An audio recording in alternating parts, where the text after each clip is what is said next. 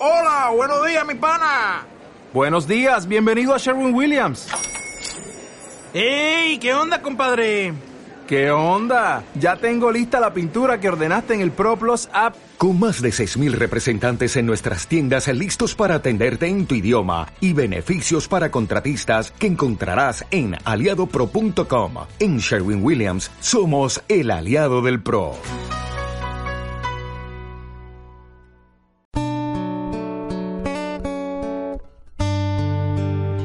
Vamos a abrir nuestra Biblia en Isaías capítulo 38 y capítulo 39. Ahí está el mensaje.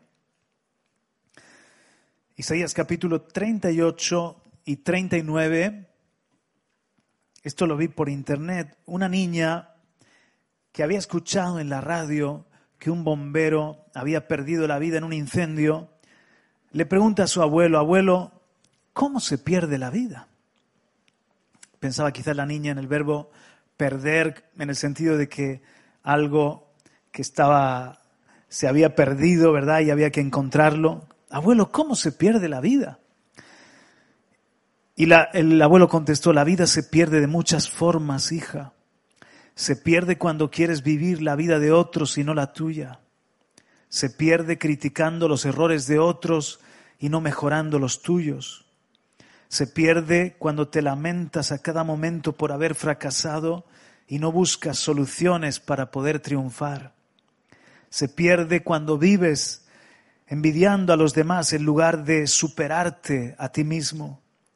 Se pierde cuando te enfocas en las cosas negativas y dejas de disfrutar de las cosas buenas. La vida, cariño, no se pierde cuando dejas de respirar, sino cuando dejas de ser feliz. Sabiduría del abuelo, ¿a que sí? Hoy vamos a aprender de cómo aprovechar el don de la vida que nos ha sido concedido con la historia de un rey de Israel muy importante, hijo o del linaje de David, uno de los nietos o bisnietos, llamado Ezequías. El nombre Ezequías significa literalmente, Él será fortalecido por Dios o también fortalecido por el Señor. Y antes de entrar en la lectura de Isaías capítulo 38, pues te invito a leer en Crónicas, en Reyes, esta historia apasionante del rey Ezequías. Verdaderamente fue un hombre fortalecido por el Señor. El Señor lo fortaleció. Porque ni más ni menos que era hijo del rey Acaz. Y el rey Acaz fue uno de los peores reyes de Israel. Pasó a sus hijos por fuego, adoró a los Baales, tomó las cosas de la casa del Señor y las vendió para comprar mercenarios o la ayuda de otra nación, cerró las puertas del templo, fue un rey que hizo lo malo delante del Señor. Ezequías, el hijo, tiene que reinar en ese momento de decadencia, en ese momento de crisis espiritual y social. Y el Señor le fortaleció porque Ezequías fue un rey restaurador, restauró la casa del Señor, reparó lo que había hecho mal su padre, destruyó los altares, levantó otra vez la adoración, el altar correcto de Dios, celebró la Pascua. En fin, el Señor lo fortaleció para un avivamiento en la nación de Israel y un tiempo próspero. Además, leemos que Ezequías, en lugar de identificarse con Acaz, él se identifica con David, o sea, se siente hijo de David, renuncia al legado de pecado y se siente un hijo de ese rey fiel y piadoso con quien el Señor había hecho pacto, el rey David. Pero es que en sus días hay una invasión, de eso nos ha hablado el Señor también hace poco a través del pastor Omar, el rey eh, Sennacherib, rey de Asiria. Él invade Judá y viene en contra de Ezequías, pero Ezequías otra vez se fortalece en el Señor, se alía con el profeta Isaías, claman al Señor y son protagonistas de una liberación, una de las liberaciones más sorprendentes de la Biblia. Sin embargo, estamos en el momento de la vida de Ezequías en la que él cae enfermo de muerte y fue sanado. Se le añadieron 15 años más de vida y sin embargo desperdició esos 15 años o casi todos esos años de vida prolongada, de vida añadida. Por eso este mensaje se titula así, no desperdicies tu vida. Dile al que está al lado, no desperdicies tu vida. Amén, como la desperdició el rey Ezequías. Y vemos en, si me lo queréis proyectar, no hace falta que lo busques, en segunda de Crónicas 32, 24 y 25, lo proyectamos, no lo busques. Pero dice en, segunda de Crónicas 32, 24, en aquel tiempo Ezequías se enfermó de muerte y oró a Jehová, quien le respondió y le dio una señal. Mas Ezequías no correspondió al bien que le había sido hecho, sino que se enalteció su corazón y vino la ira contra él y contra Judá y Jerusalén. ¿Veis? Aquí hay un resumen de lo que sucedió, lo que vamos a aprender en esta mañana. En estos dos versículos vemos que el Señor tiene misericordia de él, le salva de la muerte, lo sana. Y sin embargo, en algún punto del camino, Ezequías perdió su vida, no porque dejó de respirar, sino como decía el abuelo de aquella niña, perdió su vida porque dejó de vivir convenientemente, se enalteció su corazón. Ese fue el problema. Tócate el corazón, dice la palabra, sobre toda cosa guardada. ¿Guarda qué? Tu corazón, porque de él mana la vida como el mejor de los tesoros. ¿Qué harías tú si el Señor te dijera como al rey Ezequías, tienes 15 años más de vida? ¿Cómo los vivirías? Algunos, esto es una prueba quizás para algunos, porque si te dijera eso el Señor, imagínate a través de un sueño, una revelación, un profeta super fiel, 15 años más, pues vivo la vida loca 14 años y el último año me arrepiento, me consagro y ya me voy bien para el cielo. Pero entonces ahí eres un necio, una necia, si te das cuenta, has perdido tu vida viviendo así has desperdiciado tu vida. Y el Señor nos dice en esta mañana que no desperdiciemos nuestra vida. Pero si en cambio dices, wow, pues gracias por haberme añadido, sumado 15 años, voy a vivir sabiamente, voy a hacer lo recto, voy a consagrarme al Señor. Entonces habrás vivido bien, habrás aprovechado tu paso por la tierra y el cielo te recibirá con un aplauso. ¿Cuántos se apuntan a esta segunda categoría? Amén. Porque al fin y al cabo, la vida en la tierra es ni más ni menos que un anticipo. Para algunos, un anticipo de la eternidad separados de Dios. Porque ya están viviendo en tinieblas y abrazan las tinieblas. Y cuando llega a la luz, aman más las tinieblas que la luz. Por lo tanto, están viviendo un adelanto de las tinieblas eternas. Pero para otros que abrazamos la luz, que creemos en el Señor Jesucristo, esta vida es ya una primicia, un aperitivo, un adelanto de lo que vamos a vivir en el cielo, en la gloria eterna. Son la gente sabia, porque el principio de la sabiduría es el temor del Señor. En la historia de Ezequías, entonces vamos a extraer algunas claves para no desperdiciar nuestra existencia. ¿Te animas a verlo conmigo? Estamos en Isaías capítulo 38, versículo 1. En aquellos días Ezequías se enfermó de muerte y vino a él el profeta Isaías, hijo de Amoz, y le dijo, Jehová dice así, ordena tu casa porque morirás y no vivirás. Entonces volvió Ezequías su rostro a la pared e hizo oración. Gracias. Ahora sí. E hizo oración a Jehová y dijo, oh Jehová, te ruego que te acuerdes ahora que he andado delante de ti en verdad y con íntegro corazón y que he hecho lo que ha sido agradable delante de tus ojos. Y lloró Ezequías con gran lloro. Entonces vino palabra de Jehová a Isaías diciendo, Ve y di a Ezequías, Jehová Dios de David, tu padre, dice así, He oído tu oración y visto tus lágrimas. He aquí que yo añado a tus días quince años y te libraré a ti y a esta ciudad de mano del rey de Asiria y a esta ciudad ampararé. Y esto te será señal de parte de Jehová, que Jehová hará esto que ha dicho.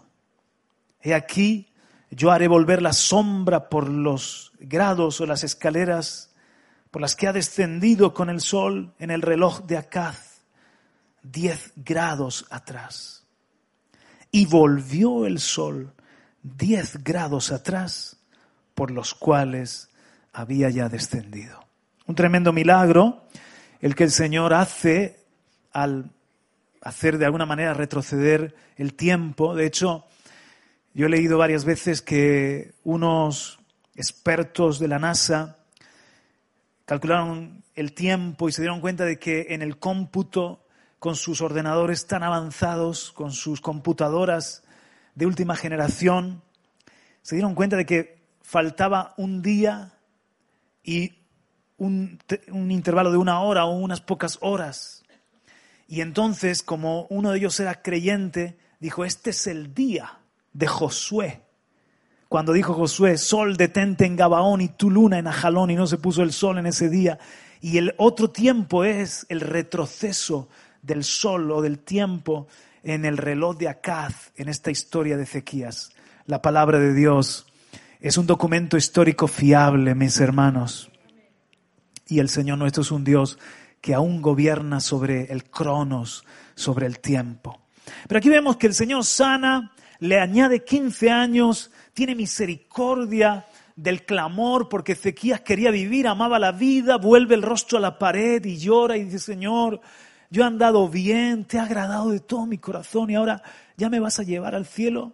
Y, a través del profeta Isaías se le prolongan 15 años. Entonces, ¿qué debía hacer para aprovechar la vida? Que no lo hizo, por cierto, porque Ezequías desperdició esos 15 años. Aquí en el capítulo 38 y 39 está la respuesta. En primer lugar, Isaías 38, 15. Y es lo que el Señor te dice, no desperdicies tu vida y me dice a mí. El Señor dice, el primer consejo, la primera clave, anda humildemente. Isaías 38, 15, si está en la iglesia, dime, dime un amén. ¿Qué diré? El que me lo dijo él mismo lo ha hecho. Andaré humildemente todos mis años a causa de aquella amargura de mi alma. Está diciendo Ezequías, porque el Señor vio mi amargura, fue una enfermedad, era como una úlcera muy dolorosa, y, el Señor vio el dolor, el clamor, la amargura del alma del rey Ezequías lo sana y dice, ahora voy a andar en estos años que me queda de vida, estos 15 años, humildemente delante de Dios. Si quieres desperdiciar tu vida, sé un orgulloso, sé un altivo, declárale a Dios la independencia, dale la espalda. Pero si todo lo contrario, quieres aprovechar tu vida, Él me ha enseñado, Él me ha declarado lo que es justo, y bueno delante de él, dice el libro de Miqueas, hacer justicia, amar la misericordia y andar humildemente delante de nuestro Dios. No se puede andar de otra forma. Amén. Entonces, mis hermanos, ¿qué sabemos de, de? ¿Qué hizo Ezequías? Vente al capítulo 39, versículo 1. Vemos que algo sucedió en su corazón. Mira, en aquel tiempo, Merodac Baladán, hijo de Baladán, rey de Babilonia, envió cartas y presentes a Ezequías después de la sanidad, porque supo que había estado enfermo y que había convalecido. 2, capítulo 39, verso 2. Y se regocijó con ellos, Ezequías, o sea, con esta, esta, estos representantes que mandó. Y les mostró la casa de su tesoro plata y oro, especias, ungüentos preciosos, toda su casa de armas y todo lo que se hallaba en sus tesoros. No hubo cosa en su... No hubo cosa en su casa y en todos sus dominios que Ezequías no les mostrase. Entonces el profeta Isaías vino al rey Ezequías y le dijo, ¿qué dicen estos hombres y de dónde han venido a ti? Ezequías respondió, de tierra muy lejana han venido a mí, de Babilonia. Dijo entonces el profeta Isaías, ¿qué han visto en tu casa? Y dijo Ezequías, todo lo que hay en mi casa han visto. Y ninguna cosa hay en mis tesoros que no les haya mostrado. Entonces dijo Isaías a Ezequías, oye palabra de Jehová de los ejércitos. Y aquí vienen días en que será llevado a Babilonia todo lo que hay en tu casa y lo que tus padres han atesorado hasta hoy. Ninguna cosa quedará, dice Jehová. Entonces fíjate que algo sucedió en el corazón de Ezequías. Esto lo vemos, no hace falta que lo busques, pero esto lo vemos en el libro de Crónicas, en Segunda de Crónicas, capítulo 32 y verso 31. Segunda de Crónicas 32, 31, si me lo proyectáis, mirad lo que dice el cronista acerca de este momento. Mas en lo referente a los mensajeros de los príncipes de Babilonia, o sea, está hablando de este momento que hemos leído, que enviaron a él, a Ezequías, para saber del prodigio que había acontecido en el país, Dios lo dejó solo para probarle, para hacer conocer todo lo que estaba en su corazón. ¿Os dais cuenta, mis hermanos? El Señor podía haber mandado al profeta Isaías o haber mandado alguna advertencia al rey Ezequías y haberle dicho, cuídate, no le muestres tus tesoros, no le pongas los dientes largos en argot coloquial. No le muestres toda la riqueza, todo lo que has acumulado. Sé, cuidadoso porque un día estos de, los caldeos, estos de Babilonia, serán vuestros enemigos. Entonces, más bien, déjalos en el recibidor de la casa. No los metas hasta tu habitación interior. No los metas hasta tu dormitorio. Pero no hubo tal advertencia porque el Señor dejó a Isaías, digo a Ezequías, que se probara su corazón.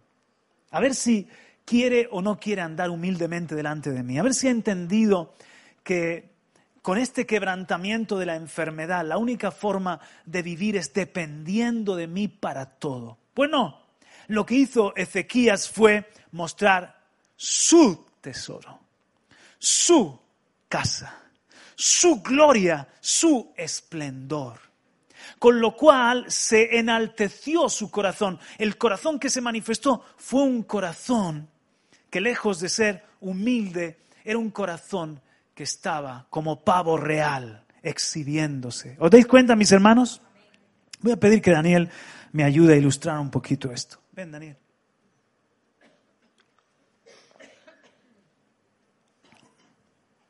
Muy bien. Ponte aquí mm, delante mío. Daniel va a representar al Señor. Sube, sube. Daniel va a representar al Señor y yo soy el rey Ezequías, ¿verdad? O, represento a cada uno de nosotros. El Señor nos dice que nos humillemos, que nos humillemos delante del Señor y que al Señor en nuestra propia vida lo levantemos. Cuando nosotros nos humillamos y a Él lo levantamos, ¿a quién se le ve? Al Señor. Y cualquier cosa buena en nuestra vida, ¿qué va a ser? Un testimonio para la gloria del Señor. ¿Qué es lo que hizo Ezequías? Ahora te tienes que arrodillar tu hijo. Ezequías, aunque sea inconscientemente, él se enalteció en su corazón. Y entonces en el momento en el que hay orgullo, el Señor baja. Porque la gloria del hombre no deja que se vea la gloria de Dios. Porque Él es amigo de los humildes. Pero al altivo lo mira de lejos. En el momento en el que se enalteció Ezequías, en su vida el Señor menguó y el testimonio se convirtió en un show. El testimonio se convirtió en un espectáculo. En vez de ser algo que daba gloria, engrandecía el nombre del Señor, eran sus tesoros, era su conquista, era su casa, era su esplendor, muy parecido a lo que hizo Nabucodonosor cuando se jactó al, al ver los balcones de Babilonia, una de las maravillas. ¿Os dais cuenta, mis hermanos? Igual pasa en nuestra vida. Nosotros no podemos ocultar lo que somos y lo que tenemos. Pero cuando, ponte otra vez de pie, cuando estamos humillados delante del Señor, de una manera o de otra, todo lo bueno que se ve es para la gloria del Señor. Y el hombre está bien abajo. No es un show, no es un espectáculo. Amén. Aleluya. Gracias, Daniel. Pero esto se aplica a todos mis hermanos. Porque cuando nosotros estamos humillados y Él está exaltado, entonces podemos decir juntamente con el apóstol Pablo, no yo. En mi vida lo importante no, no soy yo, es el Señor en mí. El apóstol Pablo lo expresó después de, decir que él había trabajado muchísimo. Esto está en 1 Corintios 15, 10. 1 Corintios 15, 10. Si me lo proyectáis, dice el apóstol Pablo, yo lo podría decir de memoria, pero mejor leerlo, pero por la gracia de Dios soy lo que soy. Y su gracia no ha sido en vano para conmigo.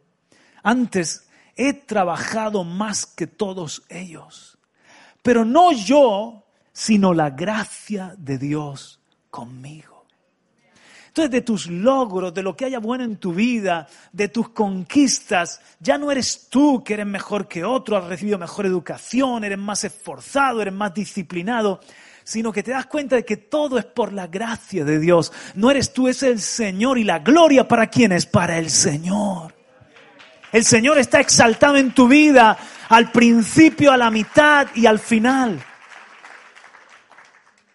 Ayúdame otra vez a ilustrarlo. Ven, Rubén, ponte de pie tú aquí delante mío. Otra vez Él representa al Señor. Y yo me humillo y levanto al Señor en mi vida.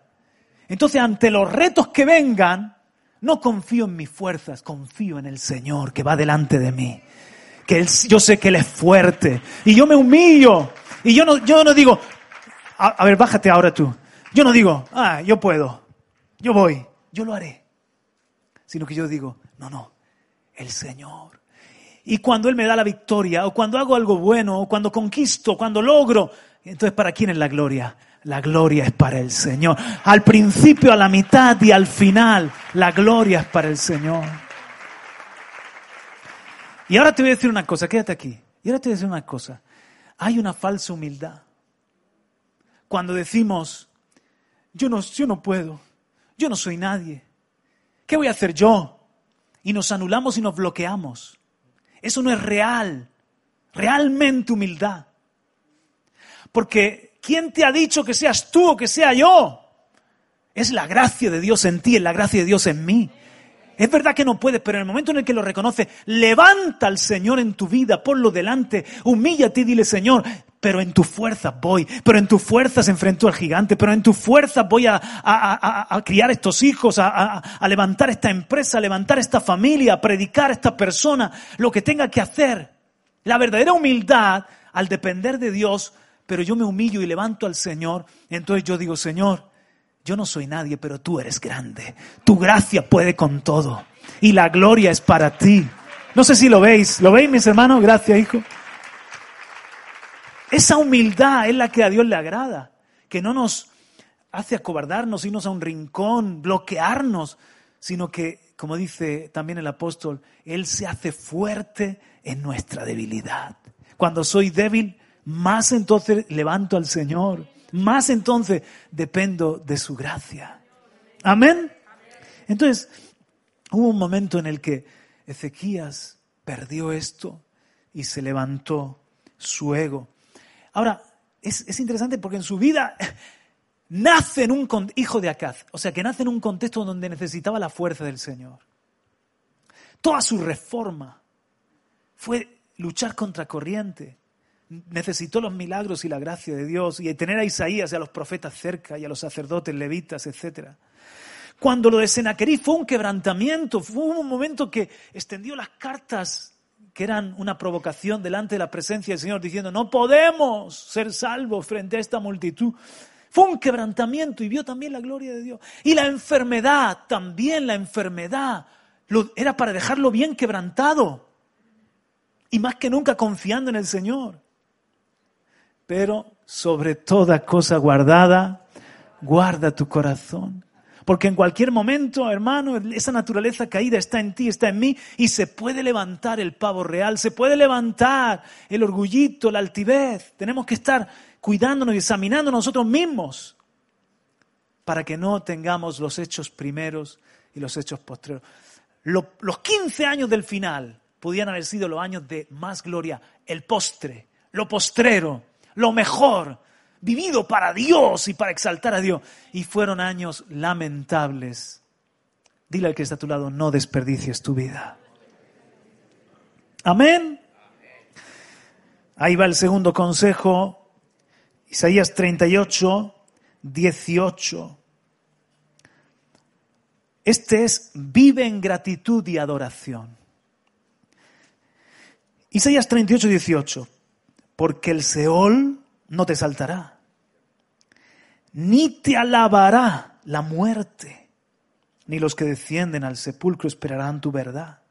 El que vive, el que vive, este te dará alabanza como yo hoy.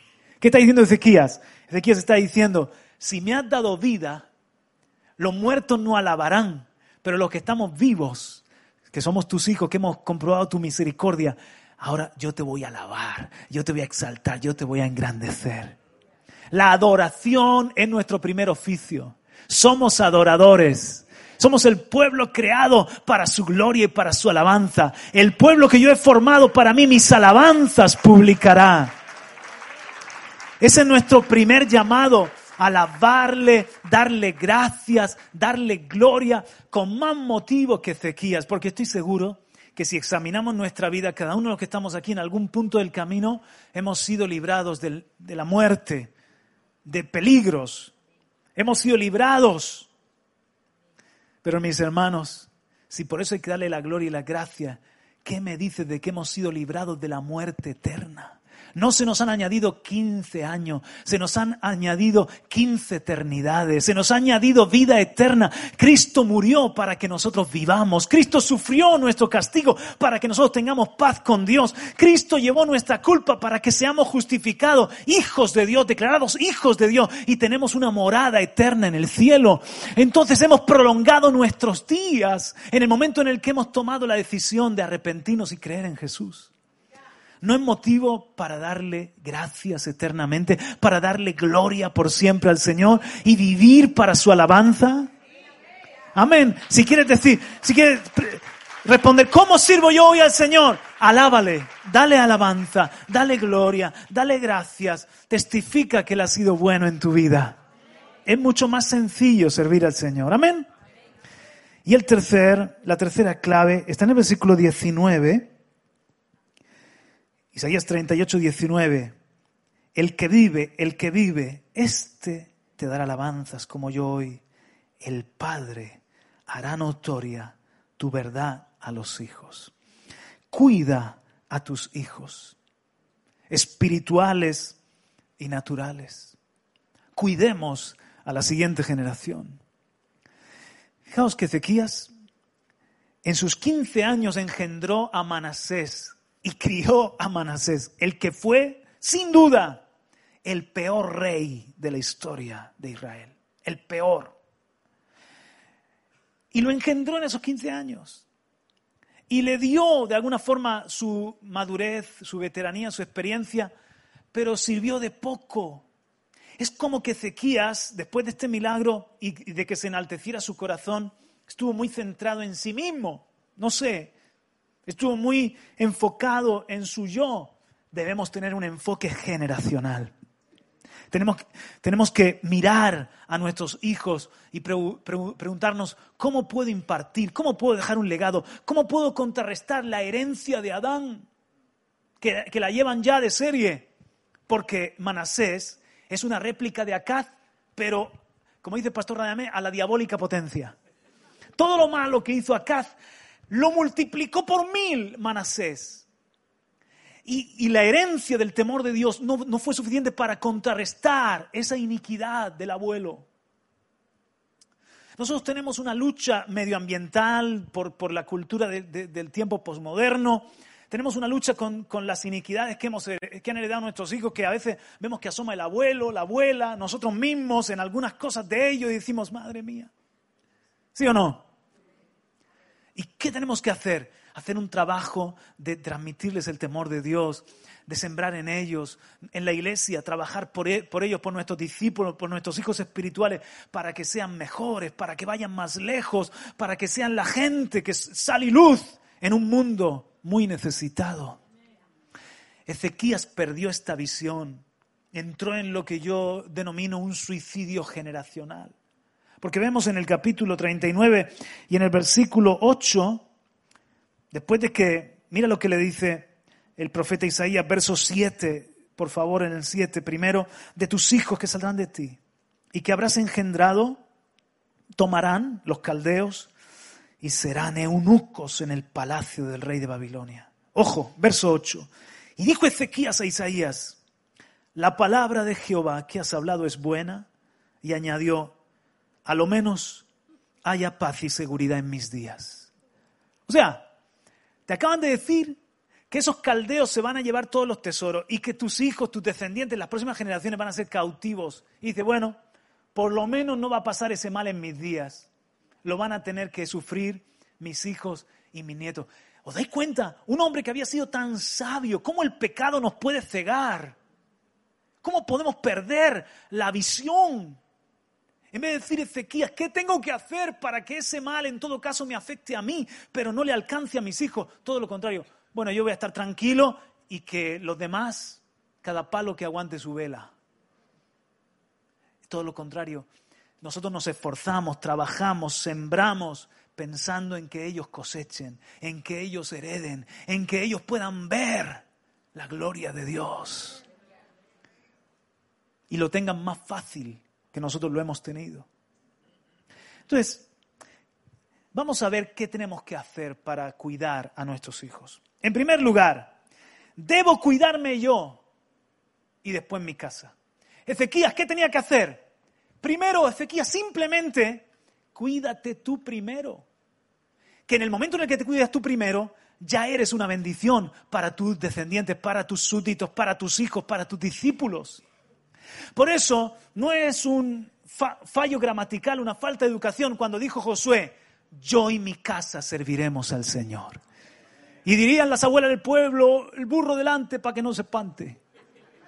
Dirás, Josué, mi casa y yo. No, no, no, en hebreo no lo dice así. En hebreo dice, yo y mi casa. Porque cuando tú le sirves al Señor, dejas un ejemplo y un testimonio. Dejas, ¿ha visto en el ciclismo que el que va adelante rompe el viento y es más fácil ir al rebufo? ¿eh? Seguir entonces la inercia, eh, porque ya está él ejerciendo esa lucha contra el viento, esa resistencia y el que va detrás se beneficia. Pues igual, nosotros vamos delante, yo y detrás mi casa se beneficia de mi esfuerzo, de mi oración, de mi dedicación, de mi búsqueda de Dios, de mi santidad, de mi consagración. Eso va a ser beneficio para mi mujer, para mis hijos, para tu marido, para tus nietos, para tus hijos, para los que vienen detrás, para tu casa. Cuando te cuidas, tú cuidas tu casa. Pero es que el profeta Isaías lo dijo también en Isaías 8:18. Dijo el profeta Isaías, y leo, he aquí yo y los hijos que me dio Jehová. Somos por señales y presagios. Otra vez el profeta se puso delante, yo. Porque hay, otra vez, el pecado nos hace necios, a veces nos hace estúpidos cuando le pedimos a nuestros hijos que hagan algo que nosotros no hacemos.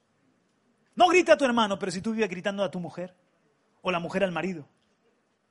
No te veo leer la Biblia, pero te veo a ti leerla. Quiero que vaya a la reunión de jóvenes. Si tú no vas a la iglesia, papá, mamá. O sea, pero cuando me cuido yo, estoy siendo una bendición sin hacer nada más que vivir a Dios. Amén. Entonces Spurgeon dijo, Nueve de cada diez veces el declive en la vida de un cristiano comienza por el abandono de la oración y la lectura diaria de la Biblia. Otra vez, nueve de cada diez veces el declive en la vida de un cristiano comienza por el abandono de la oración y de la lectura diaria de la Biblia. Qué verdad tan grande. Entonces el Señor te dice, no tienes fuerzas, no vas a poder cuidar tu casa y tu linaje si, descuidas tu devoción, tu oración, tu lectura de la palabra de Dios. Eso es la prioridad. Y quiero brevemente contrastar a Ezequías con Jesucristo. Hermanos, yo me preguntaba, si Ezequías hubiese orado en esos 15 años con la intensidad que oró cuando estaba enfermo, otro gallo le hubiese cantado. ¿Alguien me entiende? Porque volvió el rostro a la pared y clamó, Señor, ten misericordia, sáname, no me cortes todavía la tierra de los vivientes, prolóngame la vida, con una desesperación. ¿Qué tal si Ezequías hubiese tenido es esa búsqueda, ese clamor, esa desesperación. Señor, si me has añadido 15 años, quiero vivirlos para tu gloria, quiero ser un buen rey, quiero dejar un buen testimonio, quiero dejar un legado a mis hijos. Señor, líbrame del pecado, líbrame del mal, ayúdame a andar humildemente. Y en eso Dios le hubiese guardado el corazón. Eso hubiese sido un escudo alrededor de su propia debilidad, la búsqueda de Dios en oración. ¿Alguien me escucha? Nuestro Señor Jesucristo dice en Hebreos capítulo 5, y más concretamente Hebreos capítulo 5, versículo 4, mira cómo vivió Jesús. Él recibió una honra muy grande como el rey Ezequías y como tú. Dile al que está a tu lado, tú has sido honrado por Dios. Dile, dile, eres rey y sacerdote. Dile, oh reina y sacerdotisa. Wow. O sea que nos ha honrado Dios. Y Jesucristo, mira qué honra recibió. Dice, nadie toma para sí esta honra sino el que es llamado por Dios, como lo fue Aarón. Jesús fue llamado. Versículo 5. Así tampoco Cristo se glorificó a sí mismo, haciéndose sumo sacerdote, sino el que le dijo, tú eres mi hijo. Y no nos ha dicho Dios a nosotros que somos sus hijos, hijos del gran rey. Wow, por eso somos príncipes o reyes y reinas. Somos hijos de Dios y le representamos en la tierra. ¿A qué es una gran honra? yo te he engendrado hoy. Versos 6. Como también dice en otro lugar, tú eres sacerdote para siempre según el orden de Melquisedec. Ojo, él es el sumo sacerdote, pero nosotros somos también sus colaboradores, sacerdotes y sacerdotisas. Ahora todos los que somos hijos de Dios, según el orden de Melquisedec, un sacerdocio superior, una honra. Pero mira lo que dice a continuación. ¿Cómo Jesús vive esa honra o, o se responsabiliza? Cristo en los días de su carne, ofreciendo ruegos y súplicas con gran clamor y lágrimas al que le podía librar de la muerte. ¿A que se parece a Ezequías?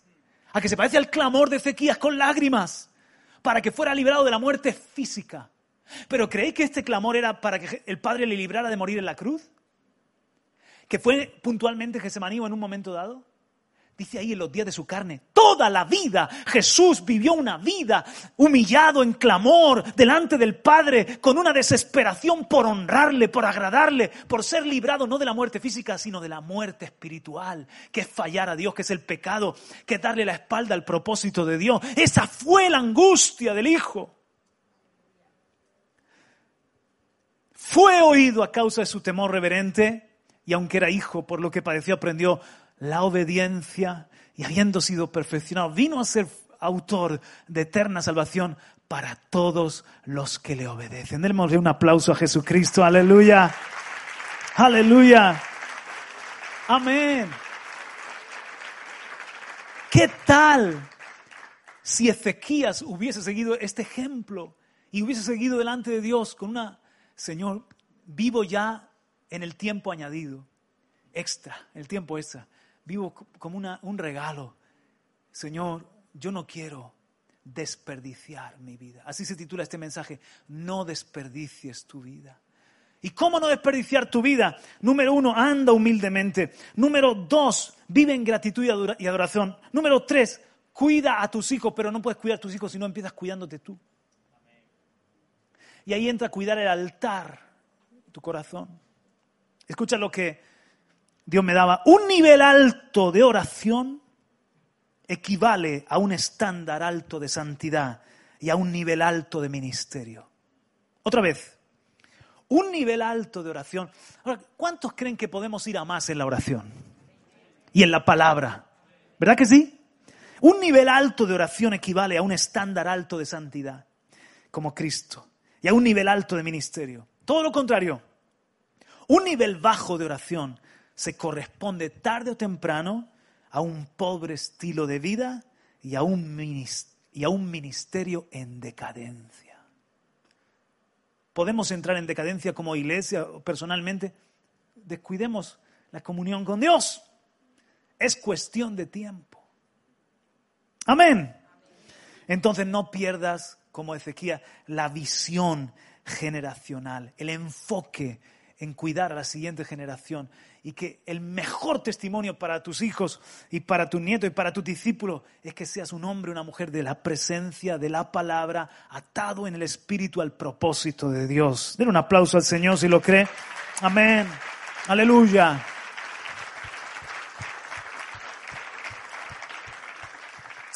Este consejo me, me encanta. Cuarto, versículo 18 de Isaías 38. Lo hemos leído, pero volvamos a leerlo. Porque el Seol no te exaltará, ni te alabará la muerte, ni los que descienden al sepulcro esperarán tu verdad. Y este es el consejo, espera su verdad.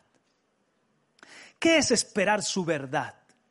Esperar su verdad, mis hermanos, es esperar su palabra, su voz, su guía, su plan para nosotros.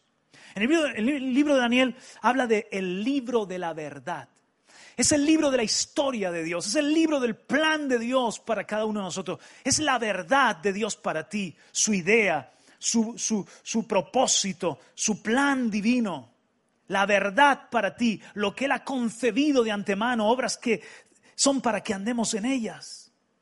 ¿Qué tal si Ezequías, cuando llegan los emisarios babilónicos, Ezequías, en lugar de abrirles las puertas y llevarlos hasta la última recámara, mostrarle todos los tesoros. Consulta al Señor en oración. O pide al profeta Isaías, ven Isaías, esta gente, ¿quién es? ¿Qué hacemos? Vamos a consultar juntos al Señor.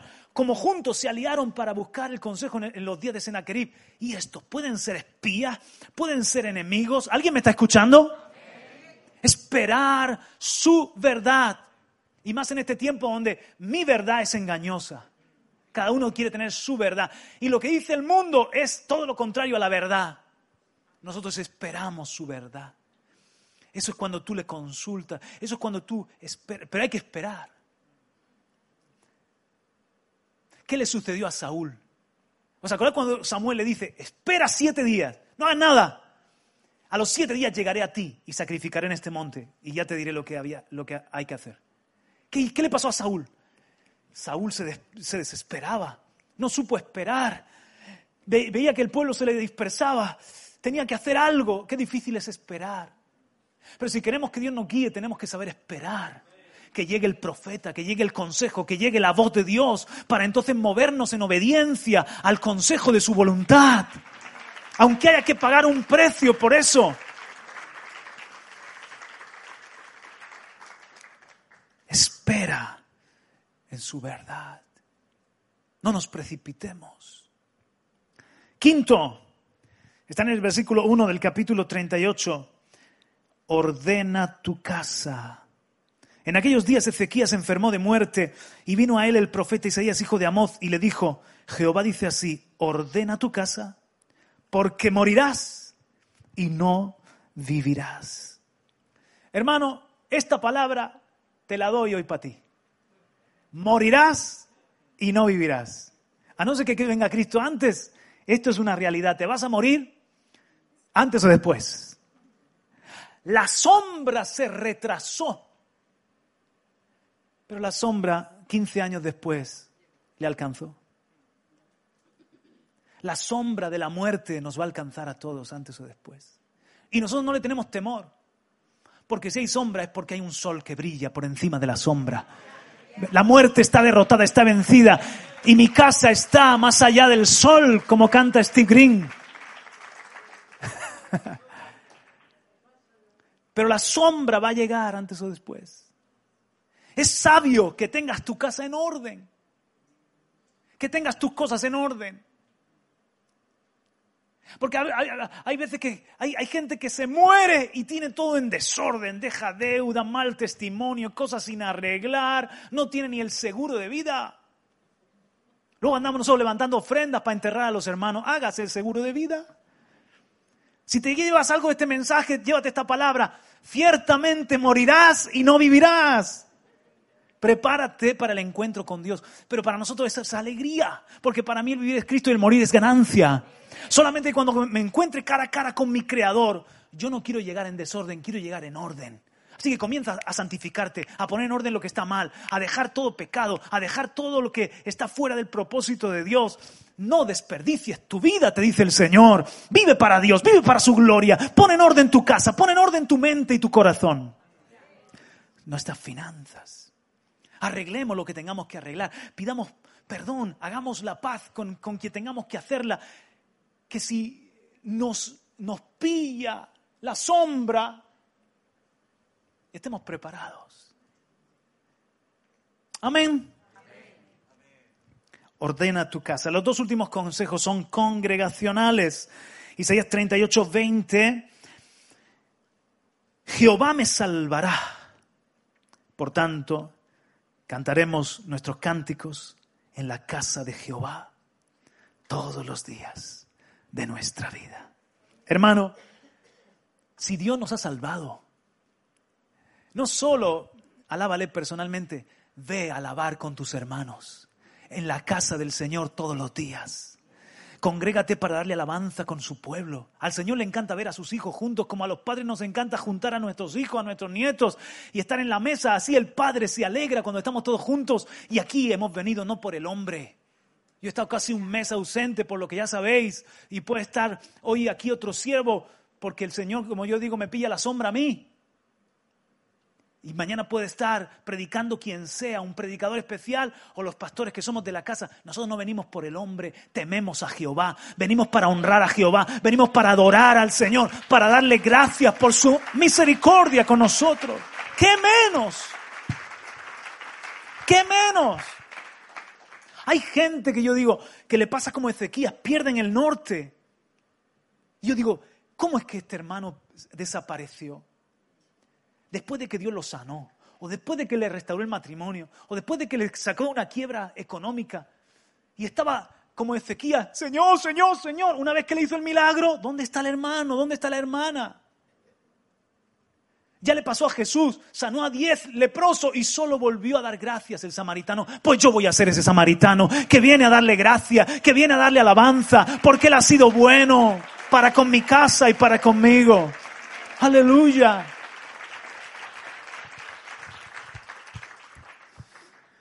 El congregarnos es insustituible.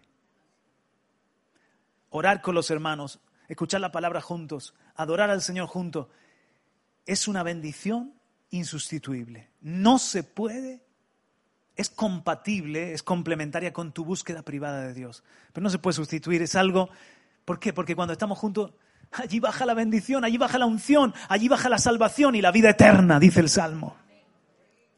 Y necesitamos eso. El último consejo, cuida, este es para todos, porque igual que el congregarnos es una responsabilidad de todo el cuerpo, de toda la familia de Dios, este consejo de cuidar los tesoros, cuida los tesoros, es para todos. Porque tú dices, ¿qué tesoros tengo? Mi mujer es mi tesoro, mis hijos, poco más, porque lo demás se va a quedar en la tierra. Pero como pueblo, cada casa espiritual hemos recibido unos tesoros que cuidar. Y es interesante lo que hemos leído antes en, el capítulo 39, 39, verso 2. Y se regocijó con ellos Ezequiel y les mostró la casa de su tesoro. ¿Eh? Toda su casa de armas. Dice, no hubo cosa en su casa y en todos sus dominios. ¿Os dais cuenta el posesivo su, su, su, su? Versículo 4. Entonces llega el profeta y le dice, ¿qué han visto en tu casa? Y dijo Ezequías, todo lo que hay en mí, mi, mi casa han visto. Y ninguna cosa hay en mis tesoros que no les haya mostrado. ¿En qué momento Ezequías lo de Dios es tuyo? ¿Sabes lo que somos nosotros? Tesoreros que guardan los tesoros. Mayordomos que guardan la casa. Amén. Vivimos de prestado. Ni el cuerpo es nuestro, por precio hemos sido comprados. Glorifiquemos a Dios con nuestro cuerpo y nuestro espíritu, los cuales son de Dios. La mujer que Dios te ha dado, sea mejor o peor, es un don de Dios. Alábale, aleluya. No, los hijos no son tuyos, son de Dios. Amén. El coche que conduce, la ropa que vistes, todo lo que tenemos, mis hermanos. Pero hablando en, el propósito general de la iglesia, en el momento en el que se levanta un Ezequiel que dice, mi iglesia, mi local, mi gente, mis ofrendas, mi radio, mi ministerio, mi lo que sea, has caído, hermano, en el engaño del diablo. Se ensoberbeció tu corazón. Tú eres tesorero, siervo, levita. Tú eres solamente mayordomo, administrador. Todo es, es su iglesia, es su gente, es su radio, es su ministerio, es su gracia, es su don que Él te ha dado. Es todo es de Él y tú lo guardas. Cuida los tesoros. Entonces, hagámoslo entre todos. Cuidemos el tesoro. Una de las cosas que el Señor me ha dicho en esta convalecencia, cuida los tesoros, cuida lo que hemos recibido de Dios y también del pastor Fernando, que él se dio por cuidar esto y traerlo a la siguiente generación. Nosotros vamos a cuidarlo en esto para pasarlo a la siguiente generación. Todo lo que hemos recibido de Dios. Todo lo que hemos recibido de Dios. Si algo cambia porque cambian los tiempos, no sé, y, hoy tiene una forma, mañana tiene otra, pero en lo que depende de nosotros vamos a ser buenos tesoreros. Entonces el Señor me trajo al recuerdo en nuestro 20 aniversario, el 9 de diciembre de 2018, que la palabra que Dios le dio al pastor Radamés para nosotros fue que cuidáramos los tesoros. ¿Os acordáis? Por si alguien no se acuerda, ahí os pongo una parte pequeñita de esa palabra. Apagamos las luces y escuchamos. Hoy el pastor Radamés termina mi mensaje. Mira eso. Mis amados, mis amados, los levitas, diga los ministros, somos los encargados de cuidar, de guardar los tesoros dedicados a Dios. Y Dios habla a todos nosotros, pero especialmente al ministerio a los pies del rey. Dios ha dado muchos dones, talentos, muchas cosas han sido consagradas a Jehová. Los dones de los hermanos, los ministerios, los medios económicos, las oportunidades, las puertas abiertas, todos son tesoros de Jehová. Y Dios quiere que tú, Juan, Juan, Juan Carlos, como, como Ahías, cuides los tesoros de la casa de Jehová. Y que los ministros de las iglesias de este ministerio sean guardianes, celosos, que hagan turnos para cuidar todo lo que se ha dedicado a Jehová, para que los enemigos y oportunistas no vengan aquí a saquear lo que pertenece al Señor. Dale un aplauso al Señor. Amén. Amén. Y yo creo que Ahí está el meollo del mensaje cuando Dios me dijo tesoro, tesoro, tesoro. Cuiden los tesoros de Jehová. Es una pena, es una lástima cuando llegan los enemigos y toman lo que el pueblo por años le ha dado a Dios. Esas cosas que fueron dedicadas son los triunfos los triunfos de David, las proezas de David. Dios era que peleaba por Israel. Dios salía con David contra los, los pueblos y conquistaba y hacía milagros y daba la estrategia a David y a los reyes de, a los hijos de, a los reyes hijos de David. ¿Para qué? Para que conquistaran, pelearan y para que se apropiaran de los, de los despojos de los enemigos y luego venían y se los santificaban a Dios. El esfuerzo de Dios se perdía. Los milagros y maravillas hechos por Dios eh, se reducían a nada porque se lo llevaban los enemigos. Ahora piensen espiritualmente en los dones de Dios, en los ministerios de Dios, en las oportunidades de Dios. Una vez Dios habló en nuestra casa del amanecer de la esperanza en forma profética y le dijo amanecer de la esperanza, si yo soy el todo en esta casa, entonces todo don, todo talento, todo recurso, toda oportunidad debe ser dedicado a mí, solamente a mí. Eso es tesoro. Ya hemos definido lo que es el tesoro. Si Dios ha abierto el cielo para esta casa, hay que administrar esa, esa, ese cielo abierto para la gloria de Dios. Y hay que cuidar ese tesoro del cielo abierto para que sea guardado para testimonio de la grandeza del nombre de Dios. El temor de Dios derramado en esta casa debe ser guardado. La palabra de Dios que ha hablado Dios debe ser guardada. Las cosas dedicadas a Dios deben ser guardadas. Todas esas cosas que constituyen los tesoros de Dios. Debe haber una cámara espiritual donde se guarden. Y debe haber turnos de los ministros cuidando eso. El celo de Dios debe consumirnos, amados.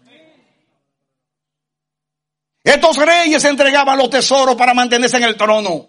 Es mejor quedarse sin trono, pero retener los tesoros de Dios. Amén. Amén. Gloria a Dios. Como dijo Carlos Spurgeon en un sermón, el príncipe de los predicadores ingleses dijo una vez en un sermón, perezca mil veces mi nombre, pero sea para siempre el nombre de Jesús. Que termine mi reinado ministerial, pero que se cuiden los tesoros de Dios. Que nadie toque las cosas santas de Dios. Ese es el mensaje de Dios para esta casa y para nosotros en este día. Cuidar los tesoros. Celar los, los tesoros. Ser guardianes de los tesoros, entendiéndose que es todo donde Dios y todo lo que Dios ha depositado. Y todo el resultado de la obra de Dios en nuestras vidas. Hay que cuidar los tesoros de los niños, hay que cuidar los tesoros de los jóvenes, hay que cuidar los tesoros de los adultos que son de Dios, dados a esta casa. ¿Cómo se cuidan? Usándolos para la gloria de Dios. No hacer alianza con aquellos que no tienen el corazón de Dios. Levantar los muros para que no entren los adversarios Tener un ejército fuerte de intercesores orando y gimiendo para que Jehová no nos entregue en las manos de los enemigos. Una vez tuve la oportunidad de darle un mensaje profético al presidente de Israel. Y después de todos los protocolos, le doy el mensaje y le digo al presidente de Israel, este es el mensaje de Dios. El poder de Israel no es su ejército, ni las armas. El aliado número uno de Israel no es Estados Unidos y nadie. El arma más, poderosa de Israel y el aliado más poderoso de Israel es Dios. Y cada vez que Israel ha estado bien con Dios, nunca han prevalecido los enemigos, sino Dios. Así que, señor presidente, este es el mensaje de Dios para usted y esta nación. Dios quiere que ustedes dirijan a Israel como David, como Ezequías y Josías en el temor de Dios. Y esa verdad es para mí. Y esa verdad es para ti. Y esta verdad es para la iglesia.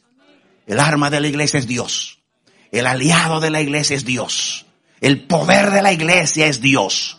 El ejército de la iglesia es Jehová de los ejércitos. Aleluya. Amén. Amén, amén, amén, amén, amén, amén, amén, amén. Aleluya. Amén. Tesoro, tesoro, tesoro, tesoro. Tesoro, tesoro. Yo bendigo a Dios que no me voy para Nueva York con el mensaje Bendito sea Dios que me reveló lo que quería. Cuiden los tesoros de Dios en esta casa. Amén. Porque el hombre, el hombre que Dios eligió para echar los cimientos de esta casa espiritual, era un hombre celoso en gran manera. Tan celoso que no lo, no lo podíamos entender en algunas áreas. En su evangelismo, alguien me dijo que detenía el tráfico en Albacete, predicándole a la gente. Que soñaba con tener medios de comunicación para propagar el evangelio de Jesucristo. Que dio su vida y se secó para que hoy estuviéramos aquí alabando al Señor. Ahí está el olor del perfume de su conocimiento. Hay que guardar, hay que guardar, hay que celar los tesoros de Dios. Toda oportunidad de Dios. Hay que temer, tener temor de Dios para ministrar las cosas santas de Dios, amados. Dios te habla a ti, me habla a mí, nos habla a todos. El Señor me trajo a memoria este mensaje y lo voy a pasar en los grupos de WhatsApp. ¿Qué nos ha dicho el Señor? Nos ha dicho, no desperdicies tu vida. ¿Cómo? Uno, anda humildemente. Dos, vive en gratitud y adoración. Tres, cuida a tus hijos. Cuidándote tú, primero, tu oración, tu lectura de la palabra. Cuatro, espera su verdad, su guía, su voluntad para ti. Cinco, ten en orden tu casa. Seis, congrégate para adorar con tus hermanos. Siete, cuidemos los tesoros. ¿Recibes la palabra? Amén. Den un aplauso. Vamos a ponernos en pie. Oh Padre, con temor y temblor, nos humillamos delante de ti, Padre.